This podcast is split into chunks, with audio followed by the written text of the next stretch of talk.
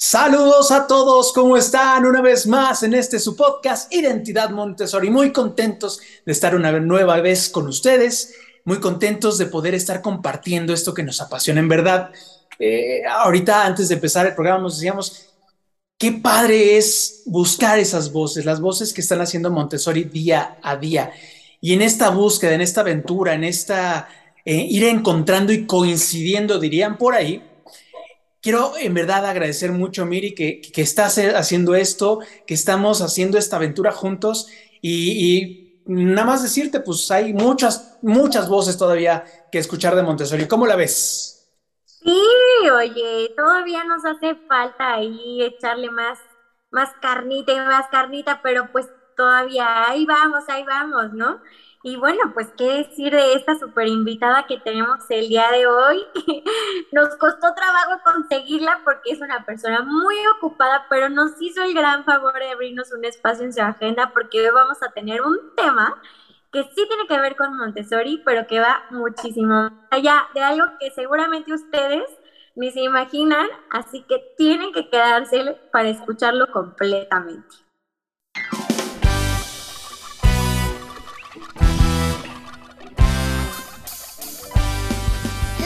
Identidad Montessori. Robert, platícanos a quién tenemos por aquí. El día de hoy tenemos a una persona con la que coincidimos. y, coincidimos en un proyecto muy padre, pero en verdad queremos platicar y presentarles a Julia Ballesteros, que estás con nosotros el día de hoy. ¿Cómo estás, Julia? Súper emocionada, Roberto y Miri, muchísimas gracias. Qué increíble poder platicar con ustedes. He escuchado sus podcasts, los he disfrutado enormemente.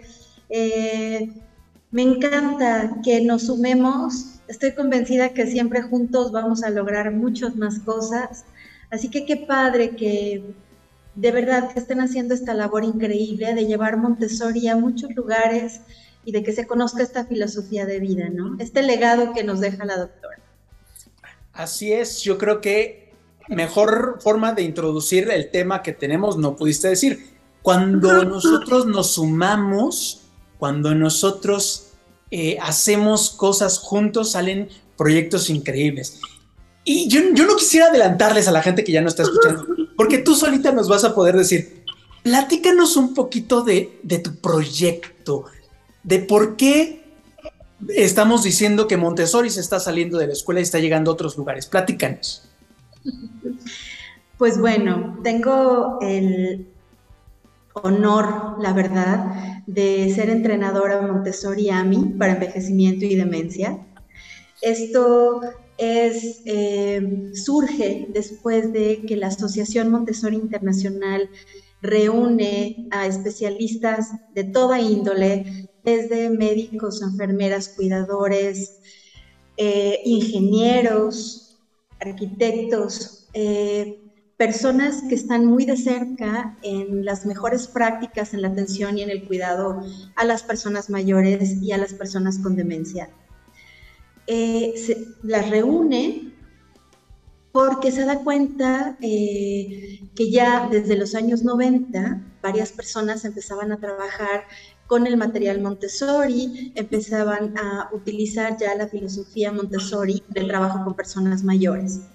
Entonces la Asociación Montessori Internacional, como parte de un extraordinario em, proyecto, la verdad es que reúne y forma el Comité Montessori para Envejecimiento y Demencia. Esto es un proyecto de Montessori sin fronteras. Y este comité, después de, reunir a todos estos especialistas y crear el currículum para realmente profesionalizar eh, y dar sustento a través de la filosofía a toda esta práctica, pues bueno, reúne a este comité de cuatro grandes que para mí fueron mis rockstars. Este, está Jennifer Brush, que está en Estados Unidos, Gail Elliott en Canadá, está Michelle Bourgeois en Estados Unidos también como investigadora y está Anne Kelly en Australia. Actualmente tengo la, pues el privilegio de ser entrenadora en español. Como les decía, es un honor enorme y desde el 2019 estoy impartiendo ya los talleres y las capacitaciones en español. ¡Qué emoción! está padrísimo, es que uno nada más piensa que Montessori va para los niños, ¿no? En las escuelas Montessori y, y que ahí se va a quedar, pero realmente no, Montessori está trascendiendo de una forma increíble y qué padre poder trabajar con, con esta etapa, ¿no? Porque a mí lo que me llama mucho la atención es como qué similitudes puede haber con, con los niños que tienen los adultos mayores que les está funcionando el material Montessori, ¿no? Es decir, ¿qué propone, qué propone Montessori para los adultos mayores, Julia?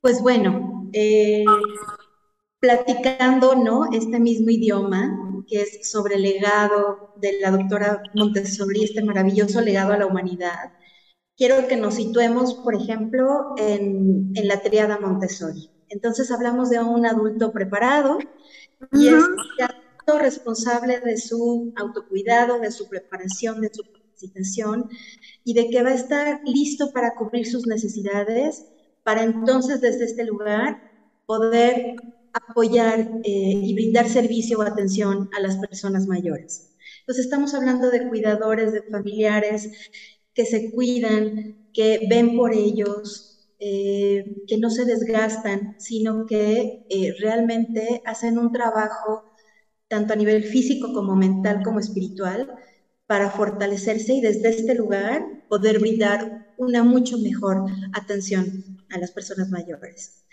Tenemos eh, a la persona, en este caso que nosotros hemos visto, ¿no? Al niño. Este tenemos a la persona que realmente, eh, ¿por qué? Porque realmente vamos a poder implementar esta filosofía de vida en cualquier etapa del desarrollo del ser humano. Entonces vemos a la persona y vemos un modelo de atención centrado en la persona, que ve más allá de su edad, que ve más allá de un diagnóstico, que realmente se centra en ella, se centra en su historia de vida, en sus habilidades, en sus fortalezas, en las necesidades que tiene, en sus preferencias, en sus intereses. Y entonces desde este lugar obviamente va a tener una vida con propósito, va a realizar actividades que tengan significado para él o para ella. Y esto va a impactar directamente en su bienestar, en su calidad de vida. Y, y es, una, es una filosofía pro vida. Entonces, la muerte es parte de la vida, pero la muerte realmente puede llegar en cualquier etapa del desarrollo del ser humano. Y lo que es provida, porque lo que queremos hacer es que la persona tenga uno o más sentidos por los cuales levantarse cada día de su cama. Porque está aquí, porque está vivo, porque nos aporta, porque nos suma eh, a grandes rasgos, ¿no? Y tenemos, pues bueno, obviamente este ambiente preparado, eh, que es el ambiente que nos va a permitir que las tendencias humanas que tenemos desde que nacemos hasta que morimos puedan ser desarrolladas. Vamos a promover eh, que en estos ambientes las personas puedan sentirse orientados, puedan tener un trabajo que enaltezca su espíritu, que no solamente estén entretenidos, sino que realmente disfruten lo que están haciendo eh, en donde puedan socializar, en donde la espiritualidad va a poder seguir siendo desarrollada. Es decir, si nos vamos a cada una de las tendencias, es lo que nos va a permitir este ambiente preparado. Y eh, pues obviamente el material. El material, las presentaciones son muy diferentes a como lo trabajamos con los niños, porque los niños están en este proceso de autoconstrucción. Claro como otras etapas, ¿no? Otra etapa con diferentes características y necesidades. Y eh, con la persona mayor, dependiendo si tiene o no deterioro cognitivo, podemos estimular eh, la cognición eh, los sentidos, el lenguaje, o podemos trabajarlo también. Entonces, se va a presentar de manera única y con cada persona eh, va a tener un propósito inteligente diferente. Yo, yo, yo, yo sigo insistiendo, es que yo no sé, yo no sé si la doctora Montessori sabía hasta dónde iba a llegar su trabajo. O sea, me imagino que ella tenía toda la intención y el niño y sigan al niño y todo ese rollo, pero hasta dónde humanamente iba a poder tocar tantas cosas.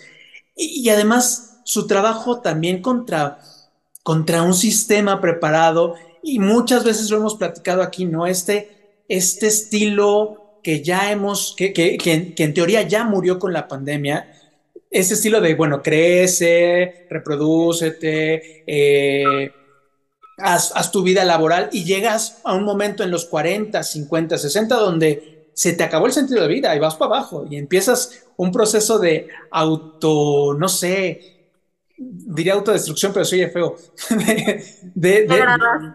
de, degradación feo, ¿no? Porque está programado así. ¿Cómo volvemos a retomar y, y, María Montessori vuelve a proponer en ese momento el sentido de vida y vuelve, vuelve a conectarlo?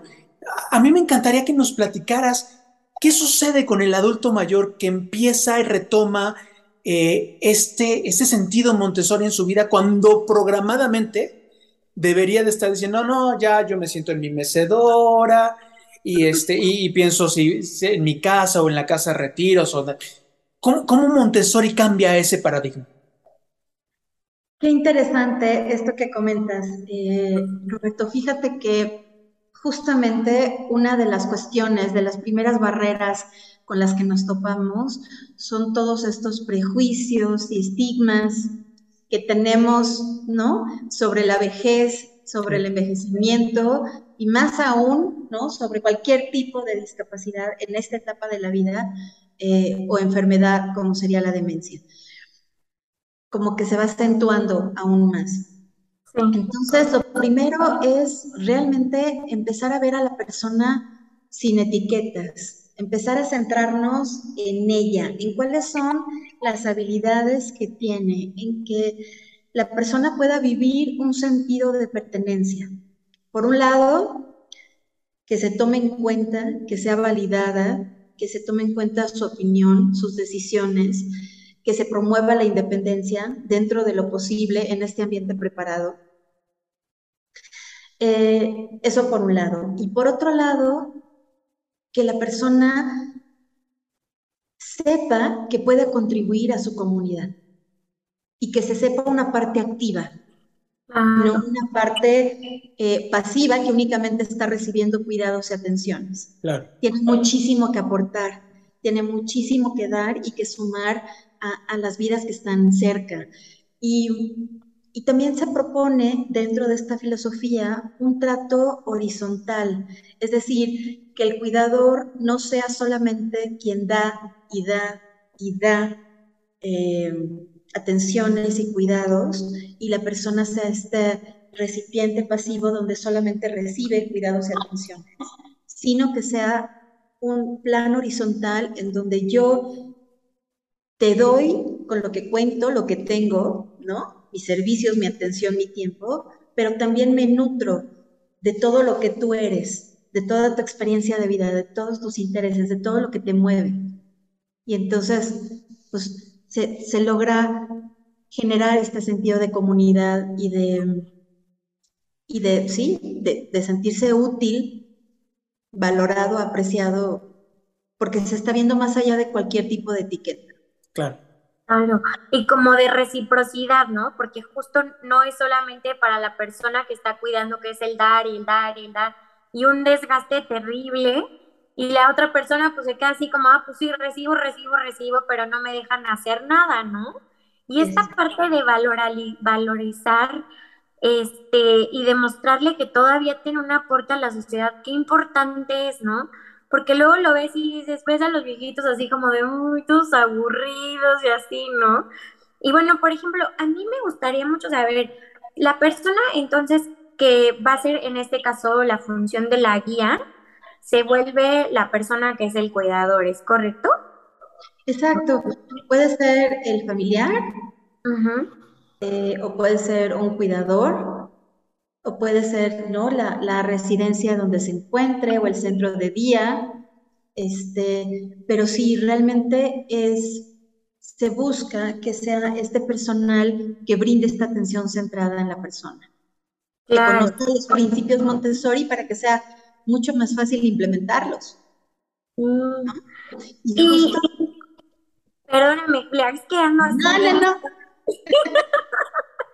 Mi otra pregunta es, yo tengo una abuelita, bueno, Robert y yo tenemos una abuelita, pero a mí me toca la parte de vivir con ella, ¿no? Entonces, mi pregunta es, si yo quisiera que, por ejemplo, mi abuelita pudiera participar en esto, ¿ella tiene que ir a un lugar, a un ambiente preparado o el ambiente preparado se tiene que acoplar en su casa? ¿O cómo es? Sí, eh, mira, afortunadamente ya tenemos eh, desde el año pasado la certificación en español. Entonces, no solo tenemos los talleres, sino la certificación, y ahorita estoy trabajando con la, tercera generación de personas certificadas Montessori en envejecimiento y demencia. Eso está increíble porque, eh, porque estamos en diferentes partes del mundo y eh, obviamente ellas van, van, a poder asistir a más personas, van a poder acompañar a más familias que lo necesiten. En esta pregunta en específico, claro, puede ser el, el ambiente donde se encuentra la persona que esté preparado para que pueda promover su independencia, para que eh, fomentemos también la toma de decisiones, que la persona pueda tomar el mayor número de decisiones posibles durante el día, este, donde pueda realizar actividades que, que, la llenen, que tengan un sentido. A lo mejor no va a poder realizar una actividad como le hacía hace unos años, pero si modificamos la actividad, pues la va a poder seguir desempeñando. Eh, el tomarla en cuenta, el pedirle su opinión, el, siempre tener presente que el rol de abuela va a estar siempre y que hay roles que se van a modificar a lo largo de la vida. Va a haber otros que van a desaparecer, otros que van a llegar, pero el rol de abuela siempre va a estar. Entonces, eh, si tú le hablas desde este lugar de tu rol de nieta, preguntas, si le consultas, eh, va a tener este, este propósito desde estas cuestiones tan sencillas, ¿no? Yo, yo veo, o sea, cómo estoy pensando en todo lo que hemos hablado de Montessori normal, ¿no? En, en la escuela, en un ambiente, y estábamos pensando eh, hace unos años, hace unos, unas semanas y unos programas en el tema de la paz, ¿no? Y cómo había un montón de cosas relacionadas, eh, la gracia y la cortesía, eh, e, esta parte de respetar las etapas de desarrollo.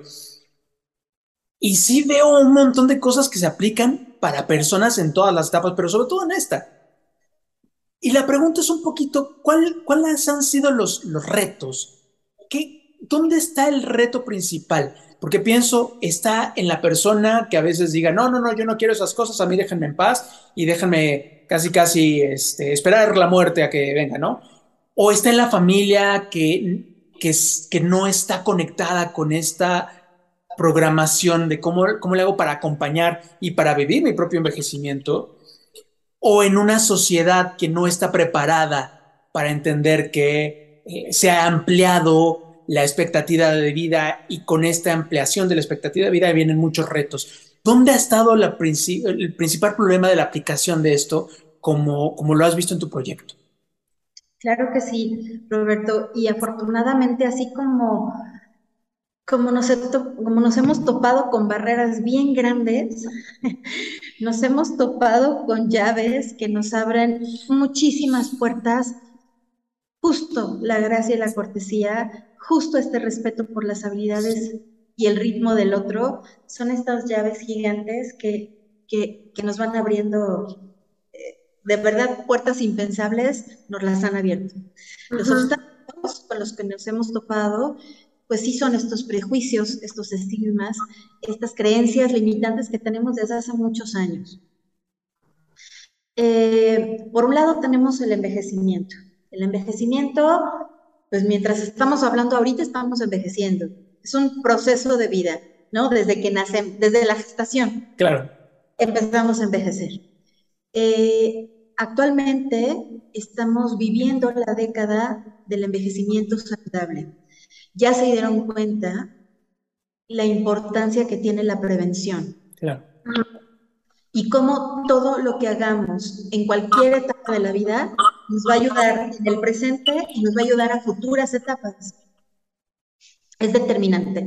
Es decir, hay varios factores que, influyen, como el genético, eh, como el social, ¿no? Pero el estilo de vida es importantísimo.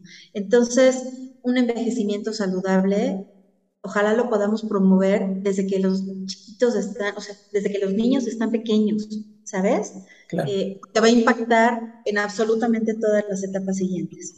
Y si una persona hoy tiene 99 años y quiere empezar a cuidar su estilo de vida, bienvenida.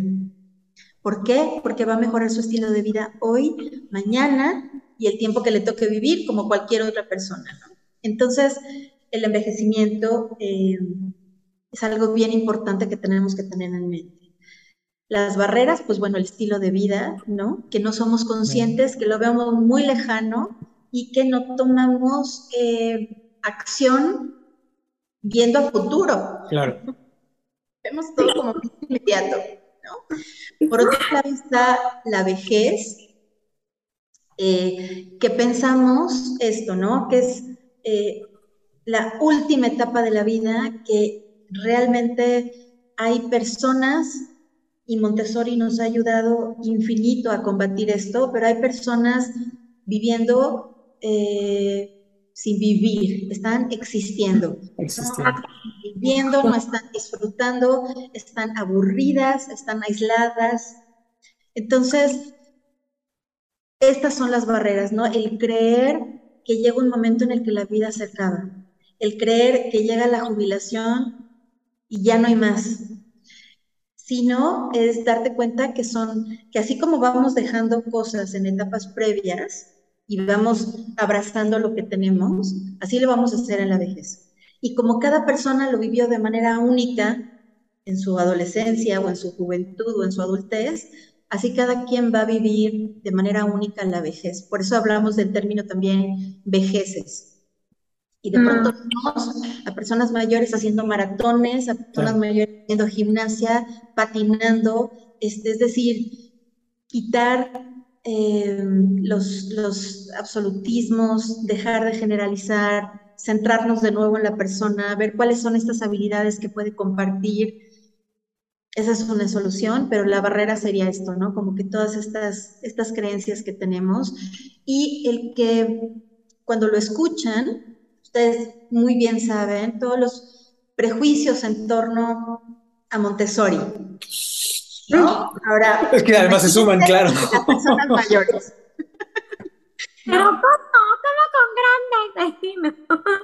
Sí, claro, ¿no? Este, si no son niños, pero qué diferencia puede hacer. Yo llevo siendo cuidador más de 40 años, ¿no? O sea, yo tengo toda la experiencia, ¿cómo me vas a venir tú a decir qué hacer? Claro. Cuando yo llevo trabajando toda la vida en esto, ¿no? Entonces, eh, o es caro, es caro de implementar, voy a necesitar materiales, todas estas barreras que cuando vemos que es mucho más allá que un programa de actividades, que es una filosofía de vida que vamos a poder implementar desde que la persona se despierta hasta que anochece, vamos a ver que los recursos humanos con los que cuentas, los recursos materiales con los que cuentas, sobran con todo lo que tienes para darle a la persona. Claro. Claro. Ay, Julia, es que me surgen más preguntas. ¿Y en qué parte del mundo ya se aplica? ¿Y qué tiene que ver con la demencia Montessori? ¿Cómo se lleva a cabo si lo quiero hacer en mi casa? Así, mil cosas más. Este, pero bueno, voy a ir paso por paso a ver si me da tiempo de preguntarte todo. Este, la primera es que me gustaría saber como justo esta relación, ¿no? O sea, no sé, Montessori tiene muchas cosas, pero justo, por ejemplo, en casa de niños se ve la vida práctica, ¿no? Yo supongo que dentro de esta parte se debe retomar, se vuelve a retomar vida práctica en, en este espacio, en este momento, o no? Claro, vida práctica es parte del ser humano. Este, Es decir, estamos en actividades, ¿no? Desde que nos levantamos, vamos al baño, nos cepillamos los dientes, eh, es decir, y, y si yo me centro en las habilidades de la persona que tengo enfrente y preparo este ambiente para que pueda ser lo más independiente, me voy a dar cuenta que a través de la observación, que es esta herramienta maravillosa, a través de la observación voy a poder determinar si yo estoy haciendo de más, si yo estoy haciendo cosas por la persona que aún puede estar haciendo, entonces le estoy quitando la posibilidad porque esta habilidad ya no regresa, ¿me entiendes? Entonces lo que hay que hacer es que sí puede hacer la persona, promoverla, estar ahí para que la pueda desempeñar, observar para ver cuándo tengo que intervenir y cuándo tengo que dar un paso para atrás, para que la persona pueda poder desempeñar esta habilidad por un periodo más de tiempo. Entonces, las actividades de vida práctica están sumamente relacionadas, eh, porque aparte son significativas, o sea, y aparte te permiten seguir contribuyendo con tu propio autocuidado y dentro de una comunidad. Y, es que además pienso justamente en las actividades de vida práctica porque parece mentira que nuestra sociedad lo más brillante que se le ha ocurrido en pleno siglo XXI es poner a los viejitos a guardar el, la compra en el supermercado. Es así como de, ay, vamos a ponerlos a que sean cerillitos y, ya, es, es lo que se nos ha ocurrido, ¿no? De repente está este problema de, ¿y qué hacemos socialmente con ellos? Eh, las casas, a, una sociedad que ha, eh, empezado a, envejecer paulatinamente, o sea, viendo cómo ya estamos en, en problemas en varios países donde no hay jóvenes y donde empieza a ver la expectativa, porque además lo sabemos a nosotros que nos toque. Si de repente la medicina crece y nos tocan otros 20 años y nos empezamos a morir 120, no estamos preparados. Tenemos que empezar a utilizar herramientas como las que plantea Montessori para decir, imagínate que en unos años estemos hablando de posvejez, ¿no? cuando ya hemos encontrado varias herramientas para que la calidad de vida de las personas empiece eh, a, a darnos espacios nuevos. ¿Cómo ¿Cómo Montessori piensa, piensa en esto? ¿Cómo, ¿Cómo has visto tú en las vidas concretas de las personas que Montessori pueda ampliar este, esta visión para su propia vida, para su, propia, pues, su, propio sentido de vida? Regreso a lo mismo, ¿no? Es eh, como individuos darnos cuenta que las etiquetas nos limitan como, como personas y como sociedad. Después, eh, al centrarte en la persona y al ver todas estas habilidades que tiene, entonces la persona va a poderse dar cuenta que hay mucho por hacer. Ella también va a empezar a reconocer estas habilidades preservadas y va a empezar a eliminar estos prejuicios con los que ya crecemos. Es que ya estoy vieja, es que ya pues espero la muerte, es que, ¿no? Entonces también nosotros podemos ser este, este lugar, ¿no? Donde vamos a podérselas mostrar para que ella las redescubra, ¿no? En sí misma y pueda empezar a pensar en diferentes proyectos, en clases que quisiera tomar, en clases que quisiera dar, en cosas que quisiera escribir, en, ¿no? Afortunadamente, actualmente, por, por esta por este crecimiento, ¿no? De la población de personas mayores, afortunadamente hay cada vez más especialistas, mucho más conscientes de esta necesidad real y se habla de una nueva longevidad, se habla de la economía plata, se habla de, eh, de los grandes proyectos que pueden empezar después de, la jubilación.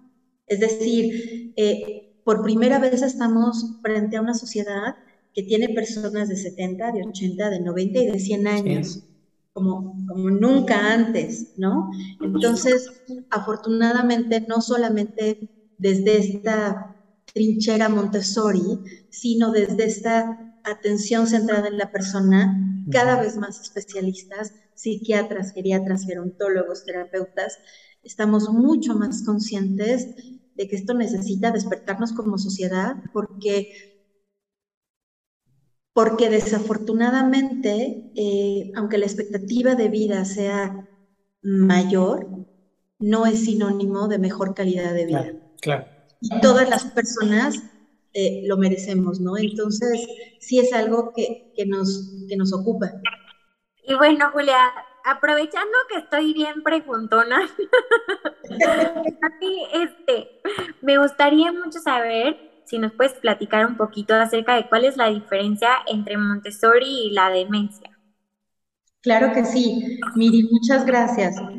Pues bueno, la verdad es que em, cuando estaban creando el currículum, ¿no? la Asociación Montessori Internacional junto con estos expertos, se dieron cuenta que la demencia está asociada a la vejez, pero no es parte normal de la vejez. Es decir, no todas las personas en esta etapa de la vida van a, tener, a ser diagnosticados con demencia, pero sí está asociado a la vejez. Eh, también eh, la Organización Mundial de la Salud ya lo nombró como una prioridad de salud pública. Actualmente hay entre 50 y 55 millones de personas diagnosticadas con demencia y para el 2050 esta cifra se va a triplicar. Eh, por lo que, justo lo que mencionaba Roberto, qué importante de verdad prepararnos para que toda persona pueda vivir lo mejor posible y pueda vivir siendo su mejor versión cada día. ¿Me entiendes? O sea, y que eh, vayamos quitando todos estos prejuicios. Entonces, la demencia, ¿no? E, en el 2050, pues bueno, nos habla de un panorama en donde o vamos a conocer a alguien que sea diagnosticado, o vamos a estar diagnosticados, o nos va a tocar cuidar a alguien que esté diagnosticado con demencia. Entonces, por eso la importancia de eh, sensibilizarnos, de centrarnos en la persona, de más allá de ver esta etiqueta, realmente ver a la persona como lo que es, tal cual, con, con eh, es decir, aún la persona que tiene un deterioro muy avanzado, eh, aún cuando la persona tiene un estado mínimo de, de conciencia, aún cuando la persona esté en una cama sin poder responder, en estos momentos, como en otros, va a estar enriqueciendo la vida de alguien. No sé si me entienden. Sí, claro. Hay un sentido de vida mientras hay vida. Claro. Estamos interconectados. Entonces, eh, hasta allá llega Montessori, ¿no? O sea, la muerte como esta etapa, como esta, perdón, sí, como esta parte de la vida tan natural, pero hasta ahí llega. ¿Cómo podemos preparar este ambiente? ¿Cómo podemos dar las gracias? ¿Cómo podemos cerrar? ¿Cómo podemos eh, aprovechar estos momentos para que la persona se vaya lo más ligera posible, para que perdone? Es decir, entonces no, se limita a la, demencia, va enfocado a la persona. A la persona. En todas las etapas, ¿no? Claro, y yo, yo, yo me imagino que estamos viviendo esta, esta, esta situación, ¿no? ¿cómo, qué, pautas concretas es, no sé si diré urgente, pero sí tenemos que ya empezar a, a, planear en la sociedad, como dices, desde que son chiquitos, ¿qué, qué pautas concretas? Voy a, voy a salirme de las zonas comunes, ¿no? Así de, come bien, eh, duerme tus siete horas, este, hace ejercicio, o sea, eso ya lo sabemos, pero ¿qué, qué, qué, qué otras cosas hemos descubierto desde Montessori, desde esto que has dicho que es importantísimo? La independencia, eh, el, respeto a la persona y el entender el sentido de vida. ¿Qué pautas tenemos que tener nosotros eh, que empezar a, a planear para tener un buen envejecimiento? Creo que te trabaste un poquito. ¿Me trabé? Un poquito, sí. Solo el, cierre, solo el cierre, Roberto. Es, eso, o sea, ¿qué, ¿qué, pautas tenemos que tener para planear desde nuestra edad un buen envejecimiento? Muchas gracias, Roberto. Pues bueno, primero, estar conscientes que, eh, que somos este adulto preparado responsable, ¿no? De su cuidado de manera integral, física, espiritual, mental, emocional. Eso es bien importante. ¿Por qué? Porque eh, va a ser mucho más fácil llevarlo a nuestra familia, a nuestros hijos. Eso por un lado. Hay estudios importantísimos que apuntan, justo como mencionábamos al principio, hacia la importancia de la prevención en todos los aspectos. Y fíjate que hay una frase que me encanta, Roberto, que vi em, en el Museo de Memoria y Tolerancia, que dice, cuando cambiemos la palabra inclusión por la palabra comunidad, habremos entendido todo. Y yo creo que es ahí, ¿sabes? O sea, es vernos y que en cualquier etapa de la vida vamos a poder enriquecer al otro y nos vamos a poder enriquecer y que finalmente estamos conectados y que somos uno y que eh, de esta manera voy a poder estar sensible, abierto, si me conozco, si conozco mis necesidades, si las atiendo, pues verlas del otro, ¿no? Ya, no somos instrumentos utilitarios, me sirves en la relación en la que me eres útil para algo, si nos regresamos a esos tiempos donde uh, nos podíamos sentar alrededor de un anciano en un árbol y sacarle toda esa, toda esa inteligencia, todas esas historias. Yo, yo, creo que nos falta escuchar mucho las historias de ellos. Nos hemos cerrado a escuchar sus historias, nos hemos cerrado a dejar que ellos nos interpelen, ¿no? Es así como de... No, ¿Sabes qué? Es, es un legado y es un tesoro que nos enriquece muchísimo. O sea, por eso también tan maravillosas las relaciones intergeneracionales. Porque, eh, y lo veo ahorita, ¿no? Lo veo y lo platicaba hace poco con una guía de Querétaro. Eh, yo me pongo a pensar ahorita en el planeta, ¿no? O sea, en, realmente esta necesidad que tiene eh, de, este cuidado por el medio ambiente. esto es real. Esto es nuestro ambiente preparado por excelencia y lo necesitamos para poder vivir sí o sí. Entonces, ¿cómo si observáramos, si conociéramos, si escucháramos las prácticas de generaciones eh, y de edades como las que tienen nuestros abuelos, ¿cuánto avanzaríamos? O sea, utilizaban bolsas de tela, hacían composta, eh, ¿me entiendes? O sea, el reciclaje, el cuidado, el apaga la luz si no la estás utilizando, el, ¿sabes qué? Voy a poner la cubeta de agua al momento de que caiga la fría, antes de que caiga la caliente. Y así, de verdad, podríamos hacer yo creo que una lista de 50 entre los tres de cositas que nos vamos acordando. Entonces, sí es algo a voltear a ver, a tomar en cuenta, escuchar, a no perdernos de todos estos regalos eh, desde el punto de vista que lo quieras ver, desde la parte espiritual, desde la parte cognitiva cultural, desde la parte emocional, o sea, son personas que vivieron situaciones bien complejas, ¿me entiendes? Que tuvieron que librar grandes cosas y tomar importantes decisiones para que el día de hoy nosotros estemos aquí. Y estamos a bien poquito de que sea muy valorado la persona que sepa cómo se vivió antes del Internet, por ejemplo. Ay, sí. Todas esas cosas que la gente sabía antes de la explosión informática, de la revolución informática. Híjole, hasta en algún momento van a decir, oye, ¿y cómo le hacíamos antes para sembrar? ¿O, cómo, ¿O cómo le hacíamos antes para, para sobrevivir a la calle que hoy ya no tenemos? ¿O cómo, cómo, cómo se, se, se duraban las relaciones? O sea, va a ser información que si no se quedó en un libro, se queda en los labios de los viejos, ¿no? Entonces va a ser importantísima saberla escuchar y no, no invalidarla con diciendo, no, es que ya está chochando, ¿no? Eso es muy importante. Se nos está acabando el tiempo, desde, luego esta va a ser la primera vez que te invitamos porque hay un montón de cosas bien interesantes que platicar alrededor de eso. Miri, algo que quieras preguntar para finalizar. Sí, bueno, eh, a mí me gustaría preguntarte, Julia, aparte de, pues aquí en la Ciudad de México, ¿en qué otras partes del, de la República se lleva a cabo Montessori para los adultos mayores?